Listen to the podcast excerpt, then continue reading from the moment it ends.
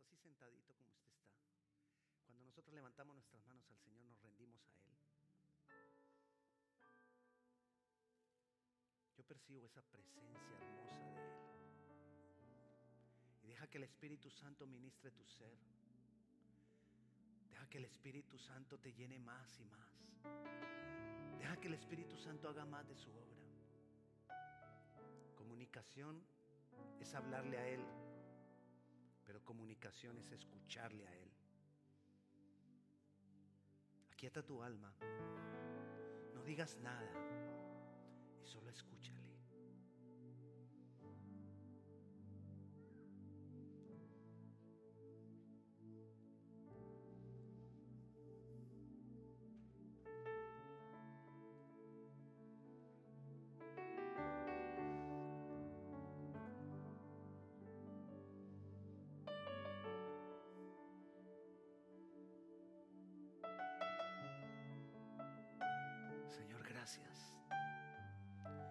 Gracias por tu obrar. Gracias por tu presencia. Gracias porque de diferentes maneras tú nos dejas percibir que estás aquí en medio de nosotros. Gracias por tus visiones. Gracias por tus sueños. Gracias por las ideas que tú mandas a nuestra mente. Gracias porque tú nos ministras, Señor. Gracias porque tú nos das el alabar y el adorarte. Gracias Dios. Gracias por tu palabra, Señor. Háblanos también a través de tu palabra, Señor. Ese medio eficaz, excelente que tú has dejado para hablarnos, Señor. Háblanos a través de tu palabra, Señor. Ministra nuestras vidas a través de tu palabra, Dios. Te damos gloria, te damos honra, te exaltamos y te bendecimos. Amén. Y amén. Gloria a Dios porque podemos reunirnos. Esta, esta, semana estamos cumpliendo un año de que cerraron todas las iglesias, cerraron todo aquí por causa del COVID. Pero durante todo este año hemos visto la mano del Señor. Hemos visto su gloria. Y estamos aquí reunidos. Y usted que está en casa, gloria a Dios porque usted puede estar hoy a las seis y treinta sábado con nosotros en casa adorando al Señor, porque usted es de alto riesgo. Si usted no es, no es de alto riesgo, está en el lugar equivocado. Usted debería estar aquí. Porque este tiempo lo hemos apartado para el Señor. Y el Señor se glorifica en medio de las alabanzas de su pueblo. El día no fue hecho para nosotros, perdón, nosotros no fuimos hechos para el día. Los días fueron hechos para nosotros. Los días no son más importantes que nosotros, nosotros somos más importantes que el día.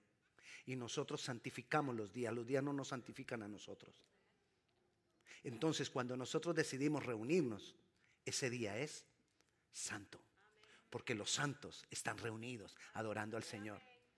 Estamos reunidos por, por, por mejor, mayor oportunidad para estar juntos sábado. Solo por eso. Y entonces ese día lo santificamos. Y si nos reunimos otro día de la semana, ese día lo santificamos. Y esta mañana estuvimos en ayuno y ese día lo santificamos. Amén. Pastor, ustedes se volvieron sabáticos. No, no, no.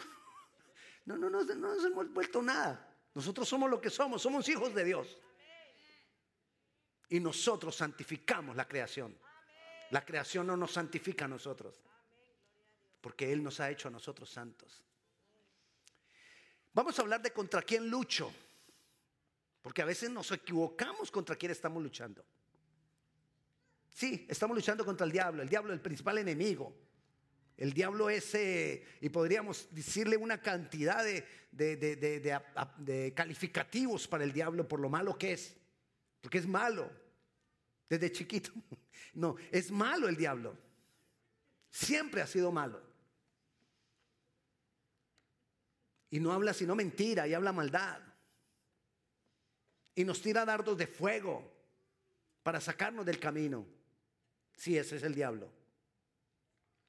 Pero los cristianos o cualquier persona, cualquier ser humano, tenemos la capacidad de destruir nuestras vidas aunque el diablo no se meta. Así que nuestro principal enemigo no es el diablo.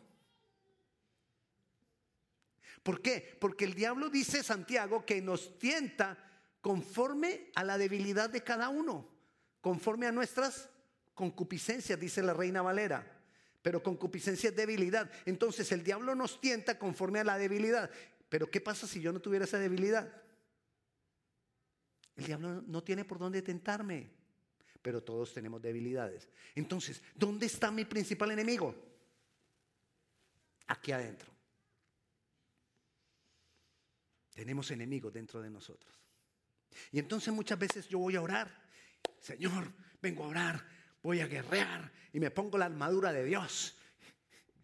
Y, yo no sé si a usted le pasa, pero si nosotros estamos orando, que me pongo la armadura de Dios, es como para los ataques que vienen de afuera. Y cuando las cosas, los problemas están adentro, ahí, ¿ahí qué?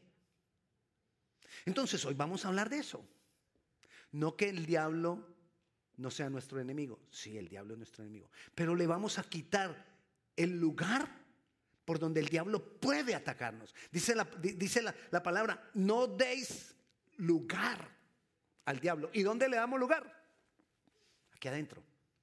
No le demos lugar.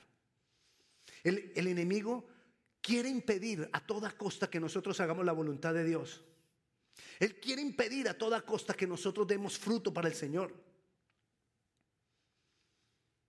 Pero Él no tiene autoridad sobre nosotros.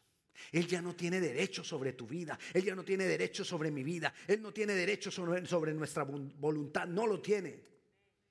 Bueno, si verdaderamente hemos entregado nuestra vida a Jesucristo. Si yo verdaderamente me he entregado a Jesucristo, el diablo no tiene autoridad sobre nuestras vidas. Entonces, ¿qué hace él? Ataca mis áreas de debilidad. ¿Cuáles son las áreas de debilidad? Esas áreas que yo no he rendido a Dios. Esas áreas que yo no entrego a Dios son el foco por donde el diablo manda sus dardos de fuego. Es el lugar que nosotros le damos a Él. Pensamientos, ideas, argumentos, filosofías que hemos dejado anidar, frases, patrones de pensamiento, frases que se, frases que se vuelven nuestro lenguaje y nuestro lenguaje afecta nuestro pensamiento y el hombre es lo que piensa.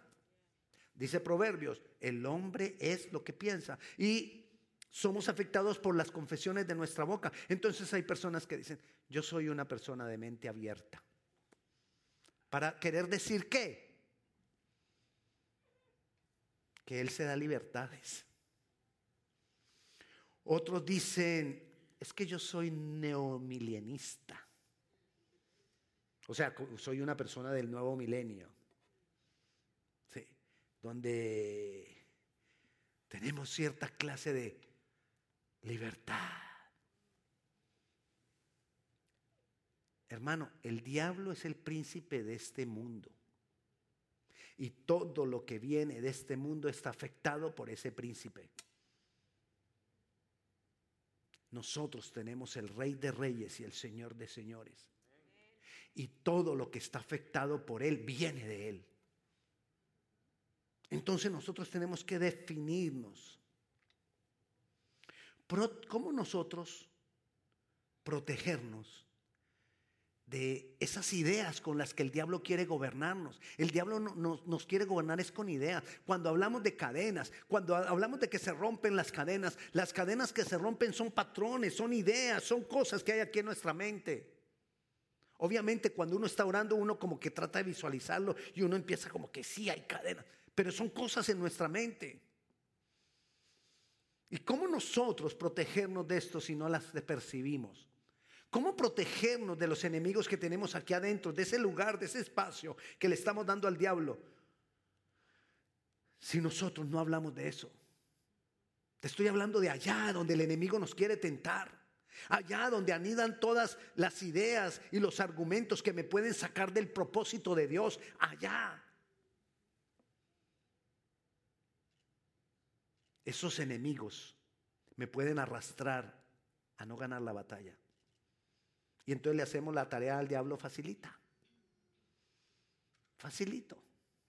Y vamos a hablar de varias cosas, ideas, cosas que se, que, se van manejando y se van manejando y nosotros las vamos dejando llegar a nosotros y se van estableciendo en nosotros.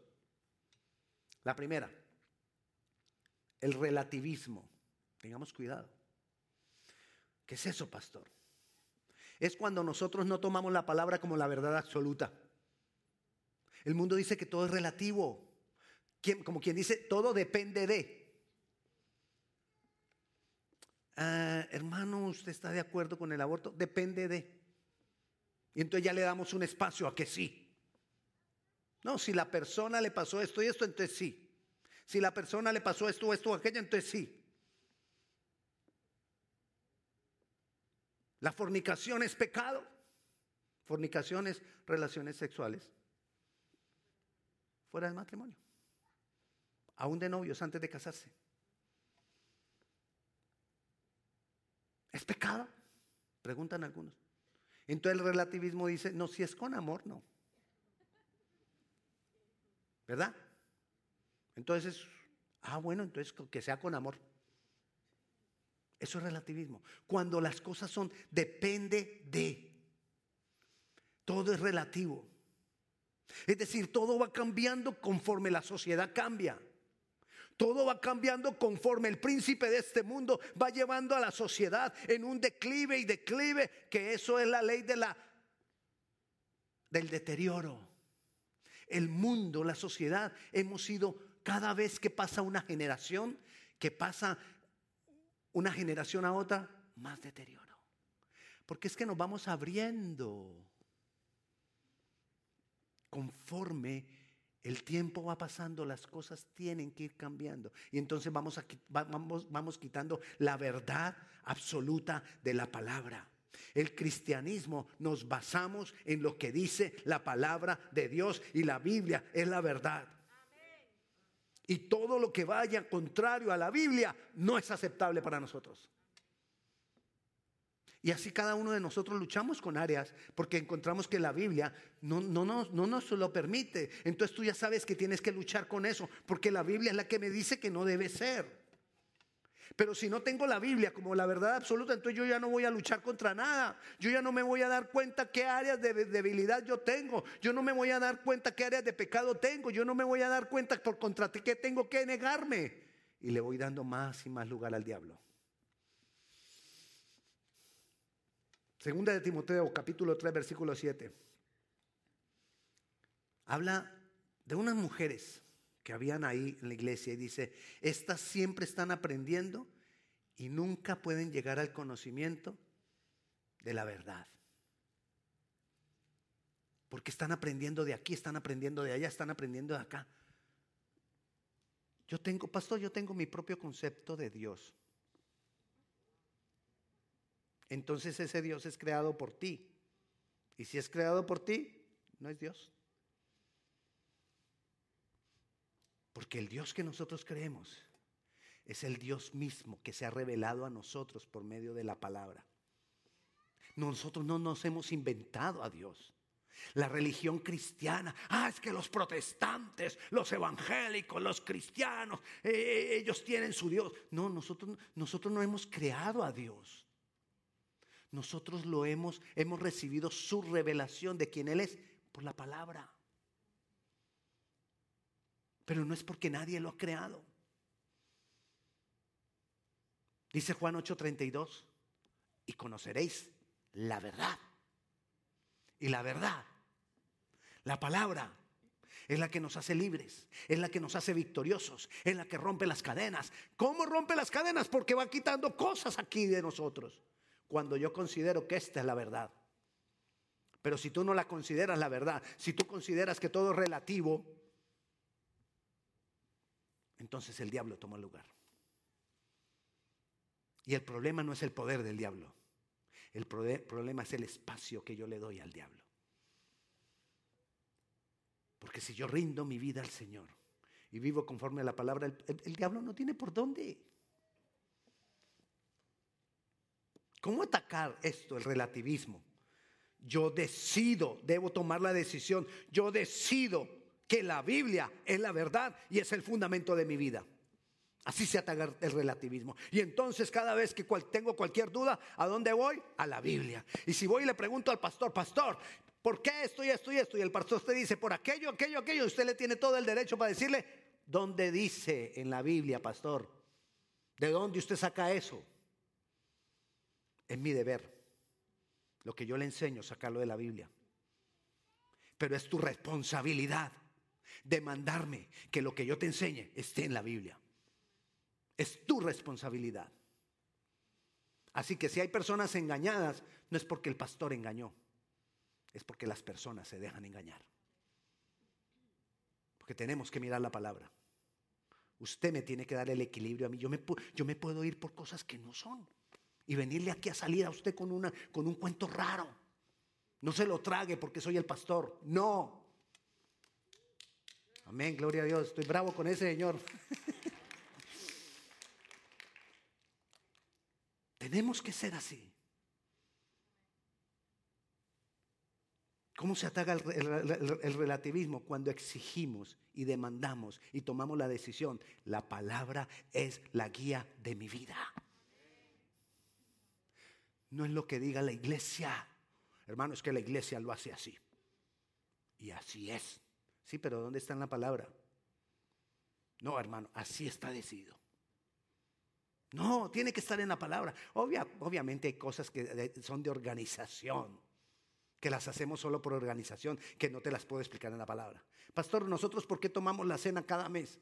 No está en la palabra que sea cada mes. Eso es lo primero que te voy a decir. Es organización.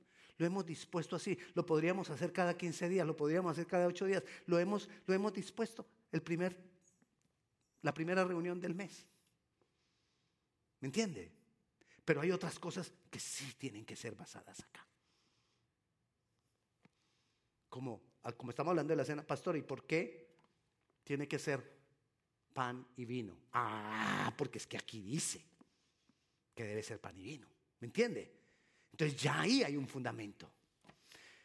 Entonces, debo tomar la decisión de hacer la Biblia de mi fundamento, de mi verdad, porque ahí están la expresada las palabras de Jesús, ahí está expresada la obra de Jesús, ahí está expresado en la obra del Espíritu Santo. El Espíritu Santo nos recuerda y nos enseña por medio de la palabra todo lo que Jesús es, ha hecho y nos enseñó. Otro enemigo que tenemos dentro, el materialismo. Ah, ese sí. Dar mayor importancia a los bienes materiales. Ese sí es preocupante. Mentira, los dos son igual de preocupantes. Ese cuando yo le digo mentiras es un decir, no va a decir, ay, pastor, un mentiroso, cada rato dice, no mentiras.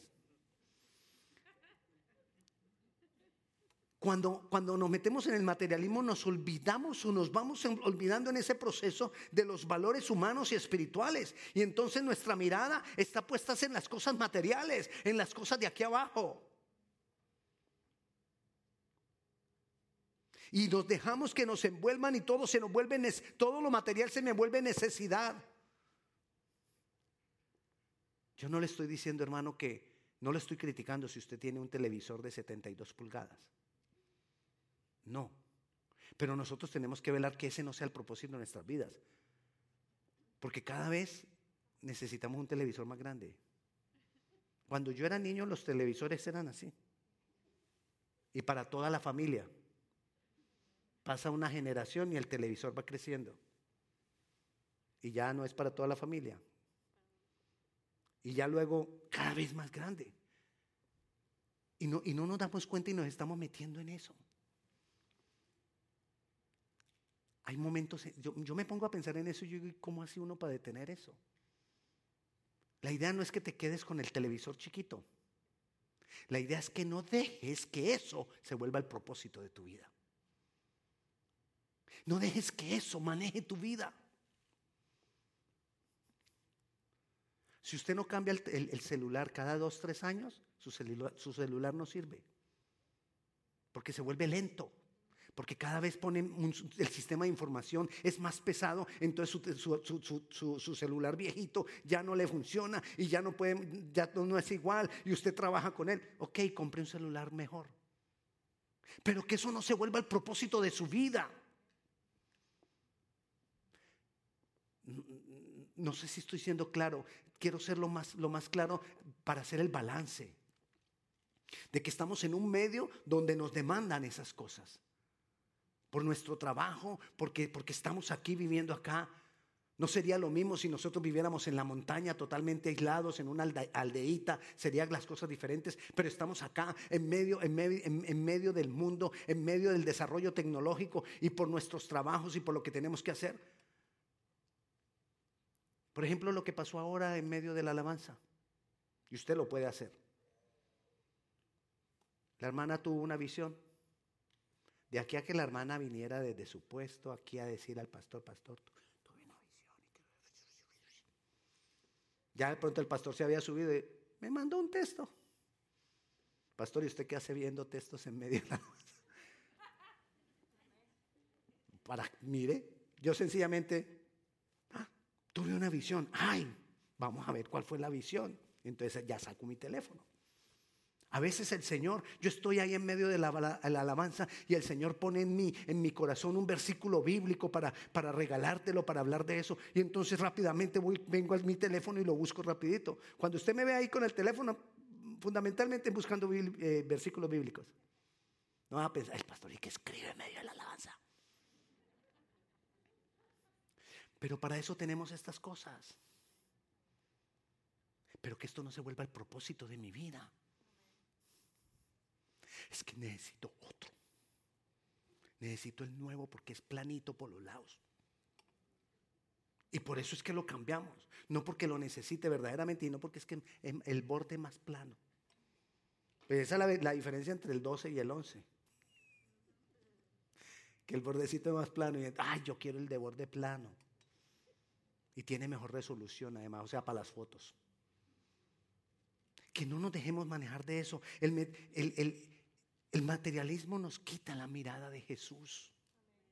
Porque ponemos las miradas en las cosas materiales y entonces empezamos a sufrir cuando las cosas materiales nos faltan y, nos da y nos da terror y nos da temor. Le tenemos más temor a perder el trabajo que el temor a Dios. No. Dice la palabra del Señor en Colosenses 3, 1 y 2. Si pues habéis resucitado con Cristo, buscad las cosas de arriba, donde está Cristo sentado a la diestra de Dios. Poned la mirada en las cosas de arriba y no en las de la tierra. ¿Cómo darme cuenta hasta dónde me he metido yo en el materialismo? Con, muy sincero, con un corazón muy sincero, mira cuáles son las cosas que más te preocupan. Y ahí te vas a dar cuenta. ¿Qué tanto hemos dejado de entrarle materialismo a nuestras vidas? Decide poner las miradas en las cosas de arriba. Decide poner las miradas en el Señor Jesucristo. Decide tener más tiempo, invertir más tiempo en lo espiritual. Como dice la palabra, no gastéis el dinero en lo que no edifica. Decide invertir más en las cosas que tienen que ver con el Señor. Otro, otro enemigo que tenemos, el hedonismo. Pastor, ¿y eso qué es? Buscar el placer. Buscar las cosas que más me, me causan placer. Como dice la, última parte de Primera de Corintios 15, 32. Si como hombre batallé en Éfeso contra fieras, ¿qué me aprovecha si los muertos no resucitan? Comamos y bebamos porque mañana moriremos. Es el concepto de buscar los placeres. Ay, no importa lo que pase mañana, divirtámonos. Ay, miramos a ver qué pasa mañana. Ese divirtámonos, el problema no es divertirse la realidad. El problema es cuando nosotros estamos metidos en buscar solamente los placeres de este mundo. Porque el mundo está plagado de placeres. Si usted, si, si, no, miren cuáles son los negocios que más dinero dan, son aquellos que ofrecen placer, donde se venden licores caros. Y entonces vamos buscando más, más, más el placer. Es, más, si me demandan algo en la iglesia que exija algo de sacrificio, como que, ay, no. No voy. Es más, si no me siento bien, es porque el servicio estuvo como regular. Y si me siento bien, hacer servicio estuvo bueno. Y buscamos entonces el lugar donde me sienta bien. Porque nos, volvamos, nos vamos volviendo por todo por lo que siento. Cómo me siento. Que si va a haber hedoni- hedonismo, si vamos a sentir algún placer, que aprendamos a que las cosas más placenteras sean las que tienen que ver con el Señor. Que cuando nosotros vengamos a alabarle y a adorarle, es que a mí me gusta ir. Y vas a volver otra vez a la iglesia, estuviste hace dos días. Sí, me gusta. Vamos a ir a la iglesia, pero cada 15 días, mi amor. No, yo quiero cada ocho días, pero ¿por qué quieres estar metido allá? Porque me causa placer estar con el Señor. Así como a mucha gente le causa placer andar de eso que dijo usted. Bueno, lo que pensó, ni lo diga. Eso que pensó. Si a la gente le gusta eso, cada ratito, a nosotros nos gusta estar con el Señor. Pastor, ¿y por qué dos días de oración en la semana, martes y jueves? Porque tenemos placer en estar con Él, en orar y en orar. La oración es a las siete y media. Terminamos a las nueve. Pastor, hora y media. ¿Y por qué no media hora? Porque sentimos placer. El segundo sábado de cada mes tenemos ayuno, para que lo recuerde. Vía Zoom, cómodo, en su casa. No gasta gasolina. Sí se tiene que bañar, pero para estar ahí en su casa. Pero no tiene que arreglarse, ¿no? Ahí. El segundo sábado de cada mes. Todos los meses ayuno. Sí. Porque sentimos placer de estar con Él.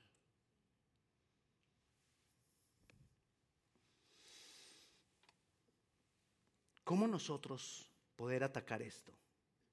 Decide por el hedonismo cristiano que te dé placer. Decídelo, métetelo acá, que te dé placer. Buscar las cosas de arriba, buscar las cosas de Dios. Porque cuando sentimos placer, arriesgamos. Hay mucha gente que no está aquí porque no quiere arriesgar. Tú estás aquí porque quieres arriesgar. ¿Y qué nos motiva arriesgar? El que me siento bien, yo siento la presencia de Dios y estoy aquí.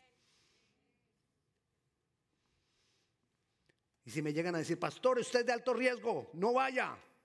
Pues entonces voy y me vacuno para poder venir. Ya. Porque hace unos meses el problema era que no había vacuna. Ahora están vacunando a las personas de alto riesgo para que puedan volver a tomar su vida normal. ¿Y qué es lo principal de mi vida normal? El Señor. Poder ir a adorarle. Porque no he dejado de ir a los supermercados porque hay que comer, hay que comprar comida. No he dejado de ir a trabajar porque hay que trabajar. No he dejado de ir a algunas reuniones familiares porque es que estamos, pastor, hasta aquí de encerrado. Entonces, con unos cuantos diez amiguitos nos reunimos. Primos nomás son primos. Como si a los primos no les diera COVID, yo no sé, eso, cuando le dicen a uno, no es que es mi familia. ¿Y? Pero la iglesia no. Pero cuando yo siento, yo voy. Y si esperé porque de verdad, verdad, soy de alto riesgo, entonces busco la vacuna para poder ir a glorificar al Señor. Otro problema que tenemos aquí adentro es la religiosidad. La religiosidad es adorar como yo digo, es adorar como yo quiero. La religiosidad es, entender a Dios como yo lo quiero entender. Es que, pastor, mire, para mí Dios es. No, no, no, no, no, no, wait, wait, wait. En inglés se lo digo, wait.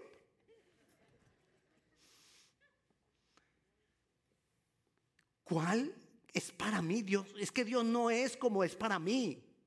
Dios es como Él dice y yo lo voy a conocer. Es por una relación, pero una relación con Él, una relación personal con Él. Todo lo que yo haga sin tener una relación personal con Él es religión, es religiosidad. Es más, si tú no estás teniendo una relación con el Señor y estás acá, puedes estar cayendo en religiosidad. Necesitamos una relación con Él. ¿Y qué hacer? Y pastor, ¿y cómo puede atacarnos el enemigo por ese lado? Nos deja así cómodos, que no tengas relación con Él, porque tú crees que porque vas a la iglesia no necesitas una relación con Él. Y entonces el diablo se ríe. No crece. No mentira, yo no me voy a comparar con ese. La persona no crece. Porque el diablo lo, tiene ahí en religiosidad. Dice Mateo capítulo 7, 22 y 23. Muchos me dirán en aquel día, Señor, Señor, en tu nombre no profetizamos, en tu nombre echamos fuera demonios, en tu nombre hicimos muchos milagros. ¿Y qué va a responder el Señor? Entonces les declararé, nunca tuve una relación contigo. Echabas fuera demonios, hablabas lenguas, ah, sanabas enfermo, tenías una vida muy religiosa, pero no tenías relación conmigo. No te conocí. Fuchi. Así lo veo yo, ese apartado de mí. Yo no sé si el Señor irá a ser tan duro pero ahí yo lo leo como duro. No, no eres digno ni que te diga nada. Gracias a Dios nosotros no somos Dios, porque seríamos... Cuando vivimos una vida supuestamente en Dios, pero no nos relacionamos con Él, es religiosidad. Ser cristiano no es, cumplir una cantidad de ritos y mandamientos de hombres, porque eso me lleva a vanagloria. Los religiosos de la época de Jesús eran unos vanagloriosos porque ellos decían, es que yo, yo echo fuera demonios. Bueno, hay, cristianos que todavía se vanaglorian de que echan fuera demonios. Es por causa de mi relación con Jesús. Lo que vale mi relación con Él por medio del Espíritu Santo y la transformación que Él va causando en mí en esa relación.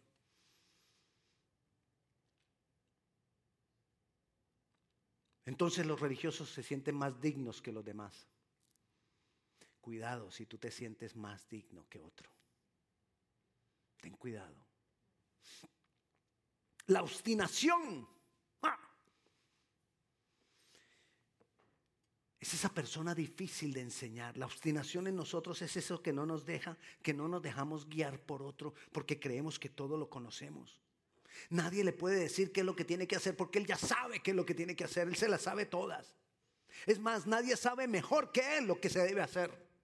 Esa es la obstinación y muchas veces se levanta el obstinado en nosotros a no dejarnos enseñar. El que se centra firmemente en lo que él cree y lo que es en lo que él cree. Y lo que es en lo que él dice. Y trata de convencer a todos de que lo que él dice así es.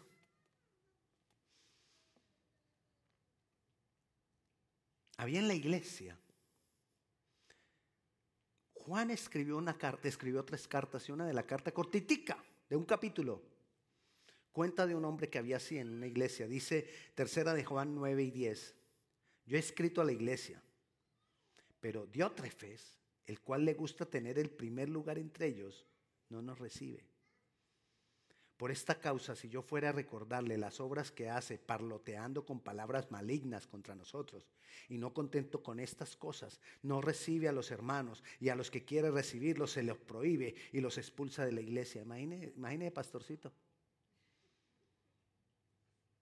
¿Sabe qué es lo más triste? Que hoy en día, no, mejor ni le digo, sigamos. Que no haya obstinación en nosotros que seamos lo contrario a la obstinación es ser enseñable, es ser humilde. Dejar que otros también pueden tener la razón. Dar espacio a que Dios te enseñe a través de otros.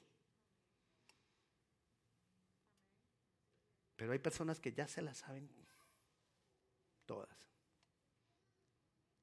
Porque quizá ya pasaron por todos los cursos, ¿no? la obstinación. Hay más enemigos que tenemos. Se lo voy a decir rapidito porque de estos no hay que hablar mucho. No hay que, por eso los dejé de último porque a lo último ya a uno le queda menos espacio, entonces para explicar menos. La calumnia y el chisme. ¿Habrá que describirlo? No, es facilito de entender. Dice Proverbios 18, 21 que la muerte y la vida están en el poder de la lengua. Y el que la ama, ¿el que ama qué? La lengua comerá de sus frutos. Tengamos cuidado de no caer en eso.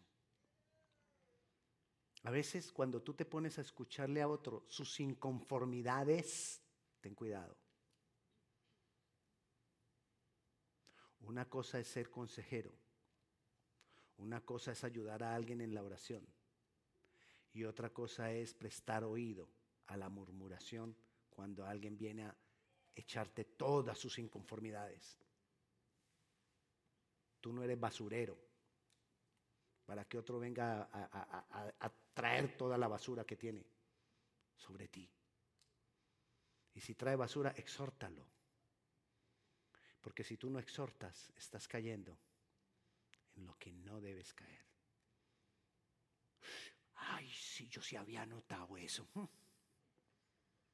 Yo sí lo había notado, pero yo no había querido decir nada, pero sí, usted tiene toda la razón. Y sabe que fulanita me dijo, me dijo también lo mismo que usted me está diciendo. O sea, ya van dos. Y sigue escuchando. ¿Hasta dónde vas a llegar? No es que vamos a formar un sindicato.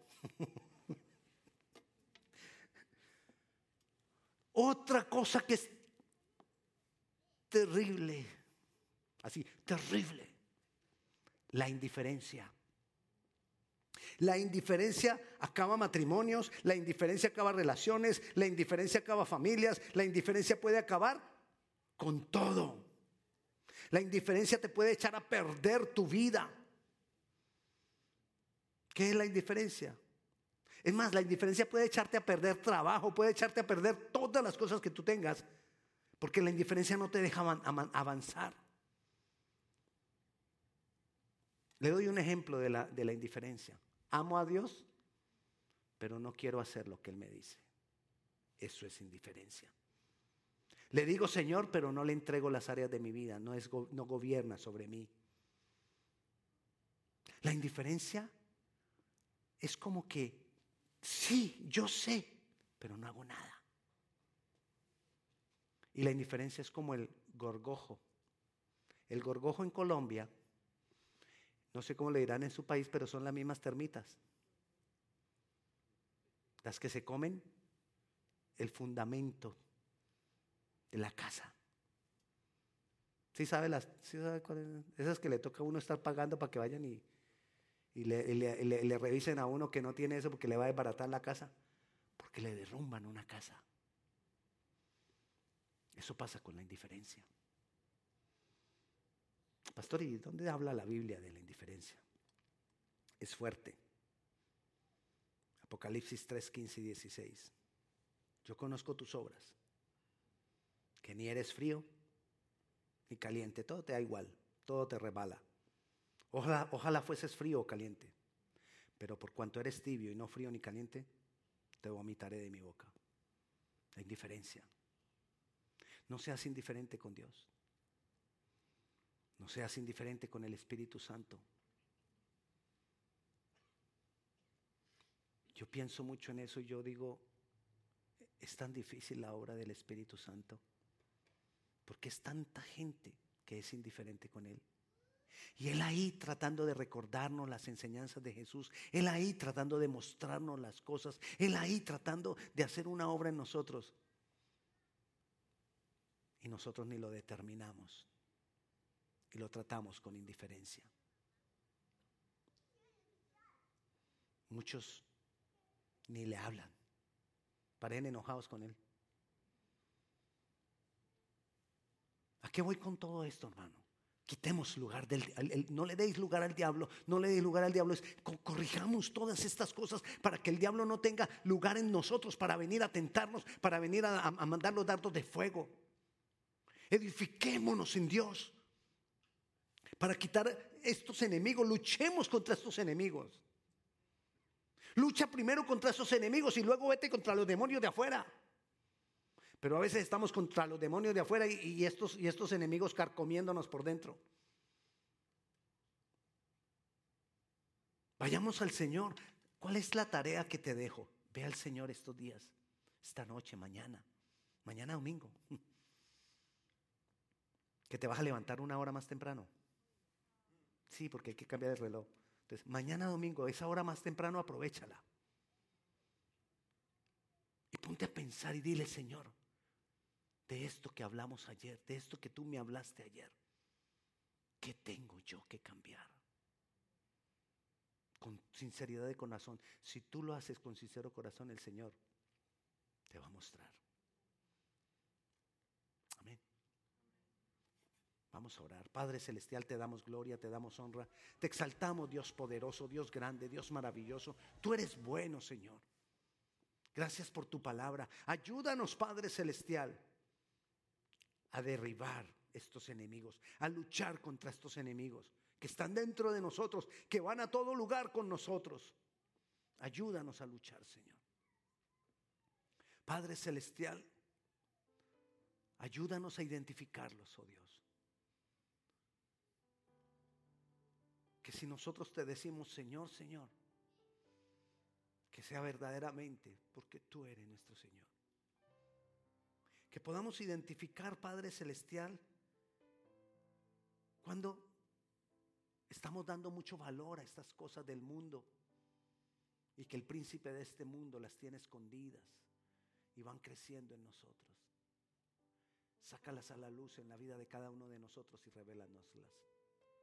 Te doy gloria, yo te doy honra. En tu nombre Jesús. Amén. ¿Hay alguna persona aquí que quiera entregar su vida al Señor Jesucristo? Si tú quieres entregarte al Señor Jesucristo de todo corazón, levanta tu mano. Yo quiero orar por ti. Allá en casa, si tú estás en casa y quieres entregar tu vida al Señor Jesucristo, escríbenos. Comunícate con nosotros en los emails que están ahí. Padre Celestial, te damos gracias y te damos